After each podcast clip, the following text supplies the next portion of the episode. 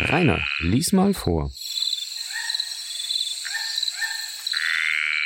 14. Kapitel Dr. Moreau erklärt. Und jetzt, Prendick, will ich es Ihnen erklären, sagte Dr. Moreau, nachdem wir gegessen und getrunken hatten. Ich muss gestehen, Sie sind der diktatorischste Gast, den ich je bewirtet habe. Ich warne Sie. Dies ist das Letzte, was ich tue, um Ihnen gefällig zu sein. Das nächste Mal, wenn Sie mit Selbstmord drohen, würde ich nicht mehr tun, was Sie verlangen. Selbst um den Preis einiger persönlicher Unannehmlichkeiten. Er saß in meinem Schiffsstuhl, eine halb aufgeraufte Zigarre in den weißen, geschickt aussehenden Fingern. Das Licht der Lampe fiel auf sein weißes Haar. Er blickte durch das kleine Fenster in den Sternenschein hinaus. Ich saß ihm so fern wie möglich, den Tisch zwischen uns, die Revolver zur Hand. Montgomery war nicht anwesend. Ich wünschte nicht, sie in einem so kleinen Zimmer beide gegen mich zu haben. Sie geben zu, dass das vivisizierte menschliche Wesen, wie Sie es nennen, schließlich doch nur der Puma ist? fragte Moreau. Er hatte mich in das innere Zimmer geführt, um mich davon zu überzeugen, dass die Schreie, die ich gehört hatte, nicht von einem Menschen stammten. Es ist der Puma, sagte ich. Noch lebendig, aber zerschnitten und verstümmelt. Ich hoffe, lebendiges Fleisch nie wieder in einem solchen Zustand zu sehen. Von allen gemein. Einerlei, erwiderte Moro. Wenigstens verschonen Sie mich mit diesem jugendlichen Abscheu. Montgomery war genauso. Sie geben zu, es ist der Puma. Jetzt seien Sie ruhig, während ich Ihnen meinen physiologischen Vortrag abhasple. Und alsbald begann er im Ton eines Mannes, der sich tödlich langweilt, wurde dann etwas lebhafter und setzte mir sein Werk auseinander. Er sprach sehr einfach und überzeugend. Hin und wieder verriet seine Stimme etwas Sarkasmus. Bald war mir heiß vor Scham über seine Auseinandersetzung.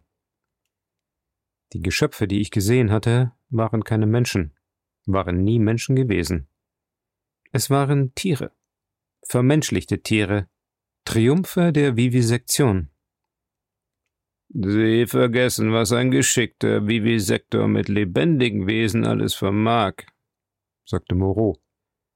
Ich für meinen Teil kann mir nicht erklären, warum das, was ich hier getan habe, nicht schon früher versucht wurde.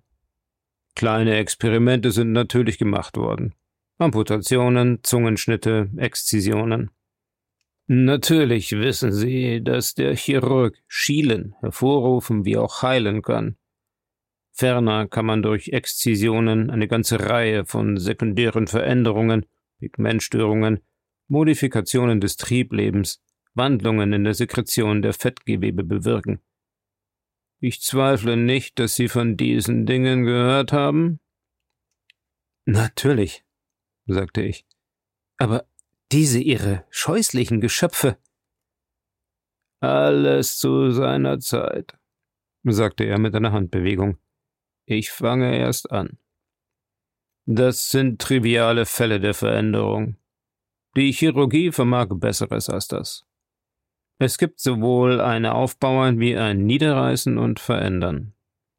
Sie haben vielleicht von einer ganz gewöhnlichen Operation gehört, die man bei Fällen durchführt, bei denen die Nase arg entstellt wurde. Man schneidet ein Stück Haut aus der Stirn, klappt es auf die Nase herunter und es verheilt in der neuen Lage.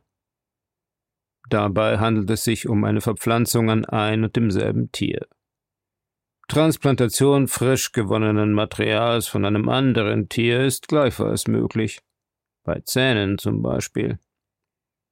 Die Verpflanzung von Haut und Knochen erfolgt, um die Heilung zu erleichtern. Der Chirurg legt mitten in die Wunde Hautstückchen, die von einem anderen Tier genommen sind, oder Knochenfragmente von einem frisch getöteten Tier. Hunters Hahnensporn, vielleicht haben Sie davon gehört, wuchs im Nacken eines Stiers an. Denken Sie auch an die Rhinocerosratten der Algier-Zuaven. Monstra, die man erzeugte, indem man ein Stück vom Schwanz einer gewöhnlichen Ratte auf ihre Schnauze verpflanzte und es dort anheilen ließ. Künstliche Ungeheuer, sagte ich. Also wollen Sie mir sagen? Ja. Diese Geschöpfe, die Sie gesehen haben, sind neu gestaltete und geformte Tiere. Dem dem Studium der Bildung lebendiger Formen ist mein Leben gewidmet gewesen. Ich habe jahrelang studiert und gewinne beständig an Wissen. Ich sehe, Sie schauen entsetzt rein, und doch erzähle ich Ihnen nichts Neues. Das alles lag schon vor Jahren im Bereich der Möglichkeiten der praktischen Anatomie, aber niemand hatte die Verwegenheit daran zu rühren, ich kann nicht nur die äußere Form eines Tieres verändern. Auch die Physiologie, den Stoffwechsel des Geschöpfes kann man einer dauernden Modifikation unterwerfen. Sicherlich sind Ihnen die Impfung und andere Methoden der Inokulation mit lebendem oder totem Stoff vertraut. Ähnlich verhält es sich mit der Transfusion des Blutes, von der ich ausgegangen bin. Das alles sind vertraute Verfahren. Weniger bekannt und wahrscheinlich weit umfassender waren die Operationen jener mittelalterlichen Ärzte, die Zwerge und Krüppel und Schauungeheuer erzeugten.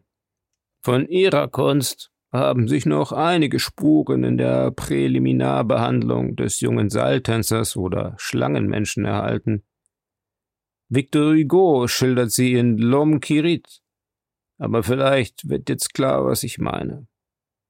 Sie beginnen einzusehen, dass es möglich ist, Gewebe von einem Teil eines Tieres auf einen anderen oder von einem Tier auf ein anderes zu übertragen, seine chemischen Reaktionen und Wachstumsmethoden zu ändern, die Gelenke seiner Gliedmaßen zu modifizieren und es sogar in seiner innersten Struktur zu verwandeln. Und doch ist dieser außerordentliche Wissenszweig von modernen Forschern nie methodisch und gesondert untersucht worden, bis ich mich seiner annahm. Die meisten Beispiele, die Ihnen einfallen werden, sind gleichsam zufällig demonstriert worden. Von Tyrannen, Verbrechern, von Pferde- und Hundezüchtern, von allerlei ungeübten, plumphändigen Menschen, die für ihre eigenen, unmittelbaren Zwecke arbeiteten ich war der Erste, der diese Frage in der antiseptischen Chirurgie wohl bewandert und mit wirklich wissenschaftlicher Kenntnis der Gesetze des Wachstums in Angriff genommen hat. Und doch sollte man annehmen, dass derartiges schon heimlich betrieben worden sein muss. Wesen wie die siamesischen Zwillinge und in den Gewölben der Inquisition ohne Frage war ihr Hauptziel kunstgerechtes Foltern. Aber wenigstens einige der Inquisitoren müssen eine Spur von wissenschaftlichem Forschungsdrang gehabt haben. Aber, sagte ich, diese Dinger, diese Tiere sprechen. Er sagte, ja, und ging dazu über, auseinanderzusetzen, dass die Möglichkeiten der Vivisektion nicht bloß auf physische Metamorphose beschränkt sind. Ein Schwein kann erzogen werden. Die geistige Struktur ist weit weniger festgelegt als die körperliche. Die Wissenschaft des Hypnotismus bietet die Möglichkeit, alte Instinkte durch neue Suggestionen zu ersetzen, die auf die ererbten fixen Ideen aufgepfropft werden oder sie verdrängen. Vieles von dem, was wir moralische Erziehung nennen, ist eine solche künstliche Veränderung und Perversion des Instinkts. Kampflust wird in mutige Selbstaufopferung umgebildet, unterdrückte Sinnlichkeit in religiöse Erregung. Und der große Unterschied zwischen Mensch und Affe liegt im Kehlkopf, sagte er, in der Unfähigkeit, fein unterschiedene Klangsymbole zu formen, durch die das Denken unterstützt wird. Darin konnte ich ihm nicht beistimmen, aber Moreau beachtete meinen Einwand überhaupt nicht. Er wiederholte, es sei so, und fuhr im Bericht von seiner Arbeit fort. Aber ich fragte ihn, warum er die menschliche Gestalt zum Modell genommen habe. In dieser Wahl schien mir damals und scheint mir noch jetzt eine tiefe Bosheit zu liegen. Er gestand, er habe die Form zufällig gewählt. Ich hätte ebenso gut darauf hinarbeiten können, Schafe in Lamas und Lamas in Schafe zu verwandeln. Ich vermute, irgendetwas in der menschlichen Gestalt appelliert mächtiger an die künstlerische Veranlagung, als eine tierische Form es kann. Aber ich habe mich nicht darauf beschränkt, Menschen zu machen. Ein oder zweimal. Er schwieg vielleicht eine Minute lang. Diese Jahre, wie sie hingeglitten sind. Und da habe ich einen Tag verschwendet, um ihnen das Leben zu retten. Und jetzt verschwende ich eine Stunde, um meine Haltung zu erklären. Aber, sagte ich, ich verstehe noch immer nicht. Wo bleibt Ihre Rechtfertigung dafür, dass Sie all diese Schmerzen verursachen? Das Einzige, was in meinen Augen die Vivisektion entschuldigen könnte, wäre eine Anwendung Ganz recht, sagte er. Aber Sie sehen, ich bin anderer Meinung. Wir vertreten verschiedene Grundsätze. Sie sind Materialist. Ich bin kein Materialist, begann ich hitzig. In meinen Augen, in meinen Augen. Denn gerade diese Frage des Schmerzes trennt uns. Solange ein sichtbarer oder hörbarer Schmerz ihnen Übelkeit verursacht, solange ihre eigenen Schmerzen sie treiben, solange Schmerz für sie mit Sünde zusammenhängt, so lange, sage ich ihnen, sind sie ein Tier, das etwas weniger dunkel fühlt, was jedes andere Tier auch fühlt. Dieser Schmerz. Ich zuckte über so viel Sophisterei die Achsel. Oh, aber es ist eine solche Kleinigkeit. Ein Geist, der sich dem, was die Wissenschaft uns zu lehren hat, wahrhaft öffnet, muss einsehen, dass es eine Kleinigkeit ist.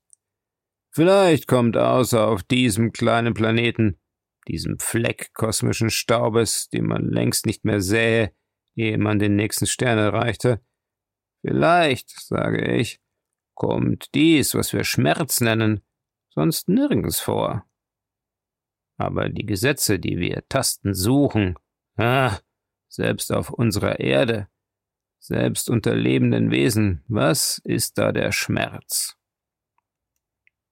Er zog, während er sprach, ein kleines Federmesser aus der Tasche, öffnete die kleinere Klinge und drückte seinen Stuhl so, dass ich seinen Schenkel sehen konnte.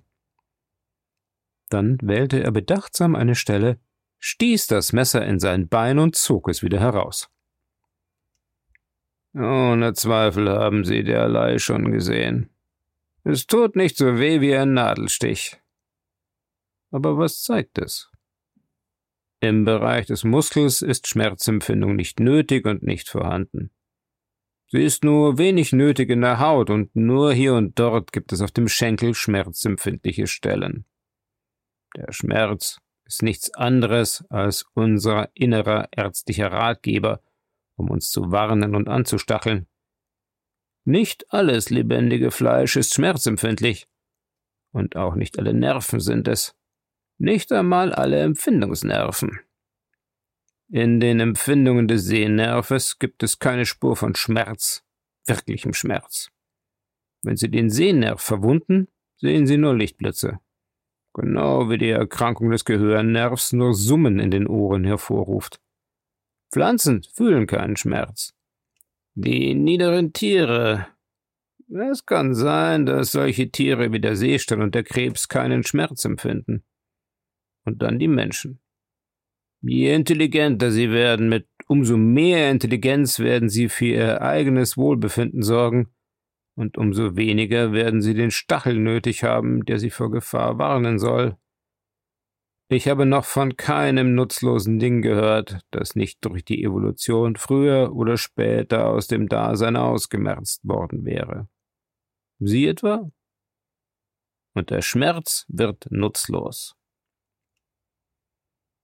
Und dann bin ich ein religiöser Mensch, Prendick, wie es jeder vernünftige Mensch sein muss.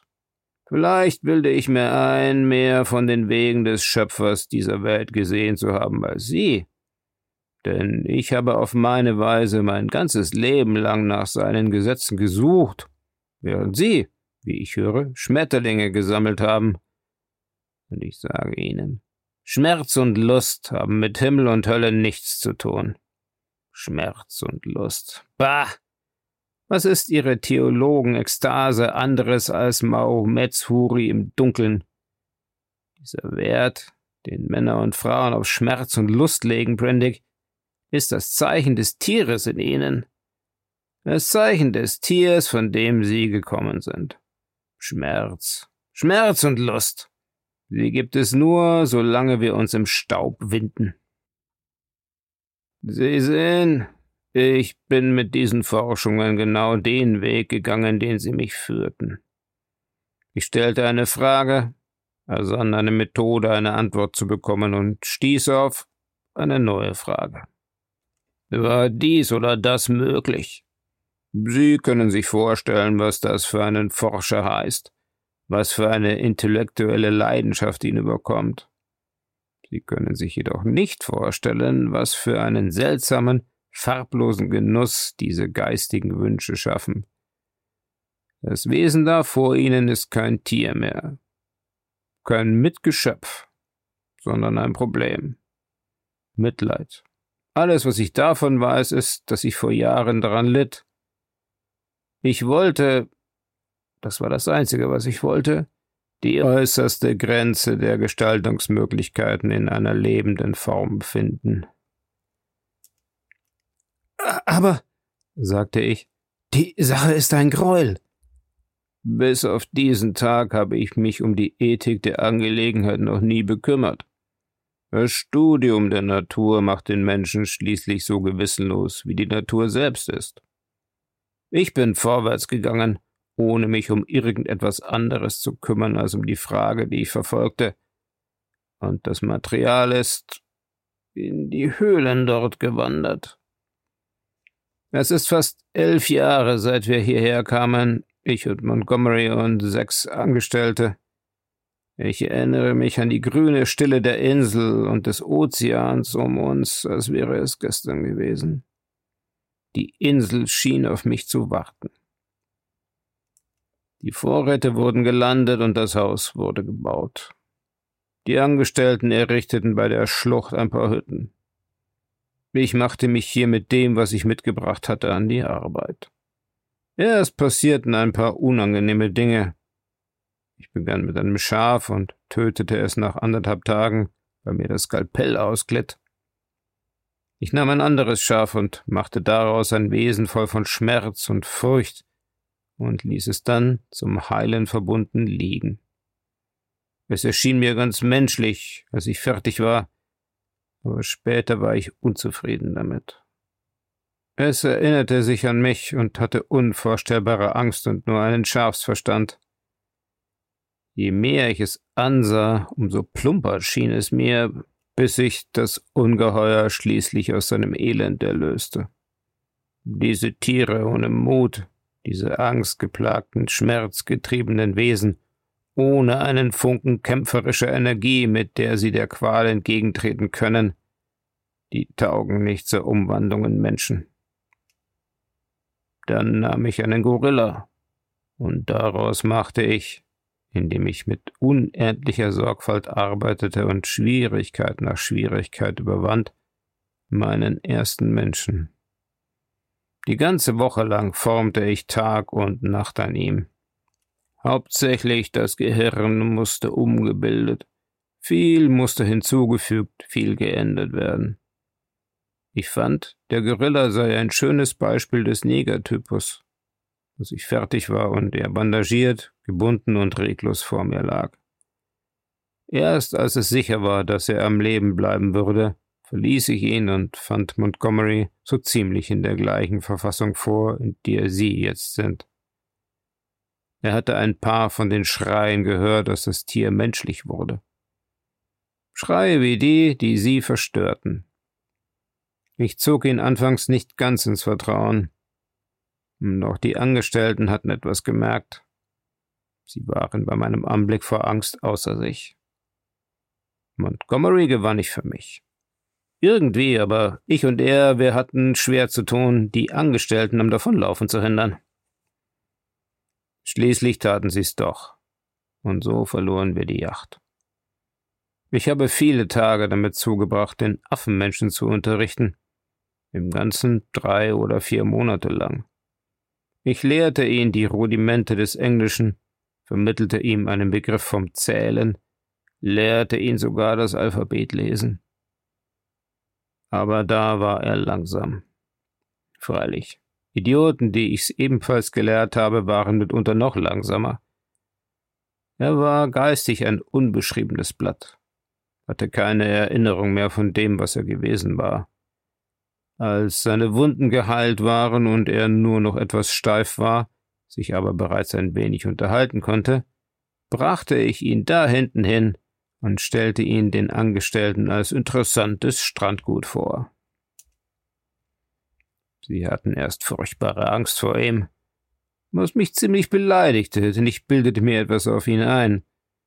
Aber sein Wesen schien so mild und er war so sanftmütig, dass sie ihn nach einiger Zeit aufnahmen und seine Erziehung fortsetzten. Er lernte schnell, ahmte seine Lehrmaster nach und passte sich an. Er baute seine Hütte, die mir besser schien als die Schuppen der Angestellten. Unter den Jungen war einer so etwas wie ein Missionar, und der lehrte das Geschöpf lesen und gab ihm einige rudimentäre Ideen von Moral. Aber es scheint, die Sitten des Viehs waren nie so ganz, wie man wünschen sollte.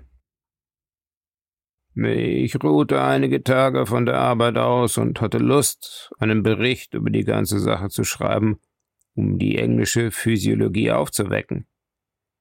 Dann traf ich das Geschöpf hoch in einem Baum sitzend, wie es auf zwei von den Angestellten einschnatterte, die ihn geärgert hatten. Ich drohte ihm, sagte ihm, ein solches Vorgehen sei nicht menschenwürdig, weckte sein Schamgefühl und entschloss mich, Besseres zu machen, ehe ich meine Arbeit in England vorstellte. Ich habe Besseres gemacht aber irgendwie verkümmern die Geschöpfe wieder. Das zähe Tierfleisch ist stärker, wächst nach. Ich gedenke immer noch Besseres zu machen. Dieser Puma. Das also ist die Geschichte. All die Angestellten sind jetzt tot. Einer fiel vom Langboot über Bord und einer starb an einer Wunde an der Ferse, die er sich irgendwie mit Pflanzensaft infiziert hatte. Drei gingen mit der Yacht durch und ertranken, wie ich vermute und hoffe. Der letzte wurde getötet. Nun, ich habe sie ersetzt. Montgomery trieb's erst ziemlich wie sie, dann. Äh Was wurde aus dem letzten? fragte ich scharf. Dem Angestellten, der getötet wurde. Die Sache ist die, Nachdem ich eine Anzahl menschlicher Geschöpfe gemacht hatte, stellte ich ein Wesen her. Er zögerte. Ja? sagte ich. Es wurde getötet. Ich verstehe nicht, sagte ich. Wollen Sie etwa sagen? Ja, es tötete den Angestellten. Es tötete verschiedenes andere, was es zu fassen bekam. Wir machten ein paar Tage Jagd darauf. Es kam durch einen Zufall frei. Ich hätte nie daran gedacht, es fortzulassen. Es war nicht fertig. Es war nur ein Experiment. Ein gliederloses Geschöpf mit einem furchtbaren Gesicht, das sich nach Schlangenart am Boden hinwand. Es war ungeheuer stark und rasend vor Schmerz, und es bewegte sich schaukelnd wie ein Tümmler. Es lauerte ein paar Tage im Wald und vernichtete alles, was ihm begegnete, bis wir es jagten. Und dann verkroch es sich im nördlichen Teil der Insel, und wir teilten uns, um es einzuschließen. Montgomery bestand darauf, mit mir zu kommen. Der Angestellte hatte eine Flinte, und als seine Leiche gefunden wurde, war einer der Läufe zu einem S gebogen und beinahe durchgebissen. Montgomery erschoss das Untier. Seither habe ich mich an das Ideal des Menschen gehalten. Abgesehen von ein paar Kleinigkeiten. Er verstummte. Ich saß schweigend da und sah sein Gesicht an. So habe ich im Ganzen zwanzig Jahre lang, wenn ich die neun Jahre in England zähle, gearbeitet. Und dennoch ist da etwas, was mich unzufrieden lässt, was mich zu weiteren Versuchen herausfordert. Bisweilen erhebe ich mich über mein Niveau, bisweilen sinke ich darunter. Aber nie erreiche ich das, wovon ich träume. Die menschliche Gestalt kann ich jetzt beinahe mit Leichtigkeit formen, so dass sie geschmeidig und anmutig ist oder derb und stark. Aber oft habe ich Mühe mit den Händen und Klauen. Heikle Dinge, die ich nicht zu frei zu formen wage. Aber meine Hauptschwierigkeit liegt in der subtilen Veredelung und Umbildung des Gehirns. Die Intelligenz ist oft merkwürdig niedrig und sie weist unerklärliche, unerwartete Lücken auf. Am schlimmsten ergeht es mir jedoch mit dem Sitz der Gefühle. Ich weiß nicht, wo er liegt, ich komme nicht daran heran. Wünsche, Sehnsuchtsäußerungen, Instinkte, die der Menschlichkeit Abbruch tun, ein seltsames, verborgenes Reservoir, das plötzlich ausbricht und das ganze Wesen des Geschöpfes mit Wut, Hass oder Furcht überschwemmt. Diese meine Geschöpfe erschienen ihnen seltsam und unheimlich, so wie sie anfingen, sie zu beobachten. Aber mir erscheinen sie, wenn ich sie gerade gemacht habe, unbestreitbar menschlich. Erst wenn ich sie später beobachte, beginne ich zu zweifeln. Erst stiehlt sich der eine, dann der andere tierische Zug wieder an die Oberfläche und springt mir ins Auge. Aber ich werde noch siegen.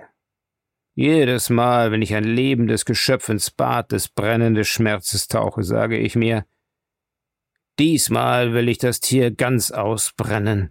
Diesmal will ich ein vernünftiges Wesen schaffen. Was sind schließlich zehn Jahre? Am Menschen ist hunderttausend Jahre lang geschaffen worden. Er dachte nach. Aber ich komme der Sache näher. Dieser mein Puma. Nach einem Schweigen. Und sie entwickeln sich wieder rückwärts. Sobald ich meine Geschöpfe sich selbst überlasse, beginnt das Tier sich wieder geltend zu machen. Ein zweites langes Schweigen. Dann bringen Sie die Wesen, die Sie machen, in diese Höhlen? fragte ich. Sie gehen hin. Ich werfe sie hinaus, sobald ich das Tier in ihnen zu fühlen beginne, und dann wandern sie gleich dorthin. Sie fürchten alle dies Haus und mich. Was Sie da drüben gesehen haben, ist eine Parodie der Menschheit. Montgomery weiß darüber Bescheid, denn er kümmert sich darum. Er hat einen oder zwei von den Geschöpfen zu unserem Dienst abgerichtet. Er schämt sich, aber hat ein paar von diesen Bestien beinahe lieb. Das ist seine Sache, nicht meine. Wenn ich sie sehe, quält mich nur das Gefühl des Misserfolgs. Ich interessiere mich nicht für sie. Ich denke mir, sie folgen der Richtung, die der angestellten Missionar ihnen angegeben hat, und ihr Leben gleicht der Karikatur eines vernünftigen Lehmens. Die armen Bestien. Sie haben etwas, das sie das Gesetz nennen. Sie singen Hymnen. Sie bauen ihre Hütten, sammeln Früchte und heiraten sogar. Aber ich durchschaue das alles. Sehe ihnen bis in die Seelen und sehe nichts als die Seelen von Tieren. Tieren, die untergehen und die Lust zu leben und zufrieden zu sein. Doch sind sie merkwürdig. Kompliziert, wie alles Lebendige. Sie haben so etwas wie Ehrgeiz, der teils aus Eitelkeit, teils aus übermäßiger Geschlechtserregung, teils aus überschüssiger Neugier entstanden sein dürfte. Mir ist es nur Hohn. Ich habe einige Hoffnung mit diesem Puma. Ich habe an seinem Kopf und Gehirn schwer gearbeitet. Und jetzt? sagte er nach einem langen Schweigen, währenddessen jeder seiner eigenen Gedanken folgte. Was meinen Sie? Haben Sie immer noch Angst vor mir? Ich schaute ihn an und sah nur einen Mann mit weißem Gesicht und weißem Haar und ruhigen Augen.